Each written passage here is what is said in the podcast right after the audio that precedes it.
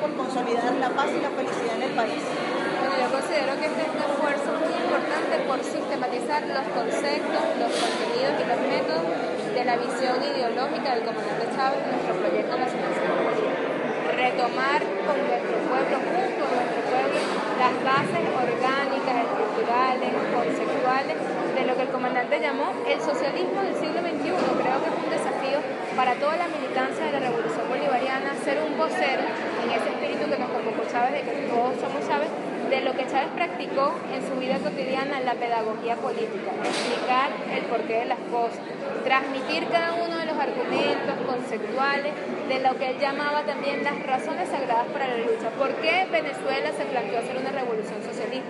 ¿Por qué el pueblo ha votado más de 19 veces por un proyecto que tiene como premisa la construcción del Estado social de derecho y de justicia? Que es parte de lo que hemos venido construyendo de manera corresponsable, como lo dice la Constitución, durante todos estos años. Las misiones sociales, ahora el movimiento Somos Venezuela liderado por el presidente Nicolás Maduro, el carnet de la patria para identificar junto a Chávez en ese espíritu de las grandes misiones de lograr la transición al socialismo los grupos de necesidad de nuestro pueblo. El presidente Nicolás Maduro es un conocedor de esta doctrina, de este pensamiento y ha retomado muchas de las premisas de la lucha programática que a veces se han quedado suspendidas en el tiempo por los ataques y el asedio imperial. Nosotros hemos salido ahorita de una coyuntura de conflicto muy fortalecido, se ha definido la fuerza a favor de la revolución bolivariana, nuestro pueblo sigue apoyando el proyecto de la paz, de la inclusión, de la justicia, del socialismo bolivariano.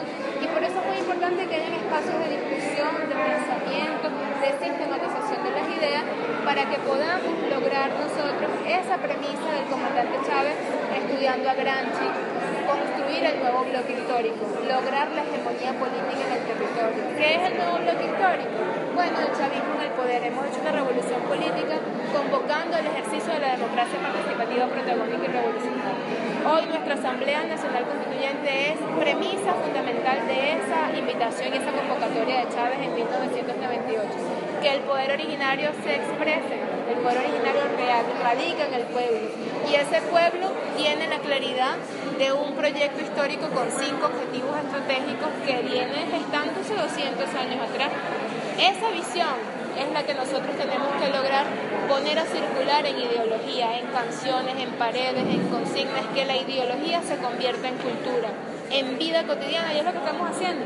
Nosotros tenemos una cultura de paz, una cultura de la democracia opuesta a la democracia burguesa que está en crisis en el continente, que ha puesto a sicarios políticos en el poder como Michel Temer y Mauricio Macri.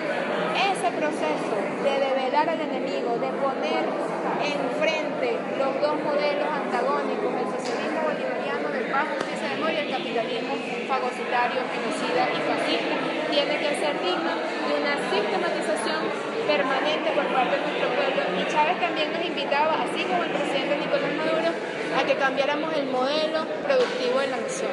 Cambiar el modelo productivo no solamente pasa por producir lo que nos tenemos que comer, producir lo que tenemos que vestir, pasa por producir nuevas ideas, nuevos pensamientos, nuevos sentidos, nuevos signos, nuevos símbolos, nuevos significados, crear un nuevo sentido común donde se justifiquen los principios y las ideas de ese otro mundo posible. Así que este foro lo que hace es un aporte para sistematizar el pensamiento chavista.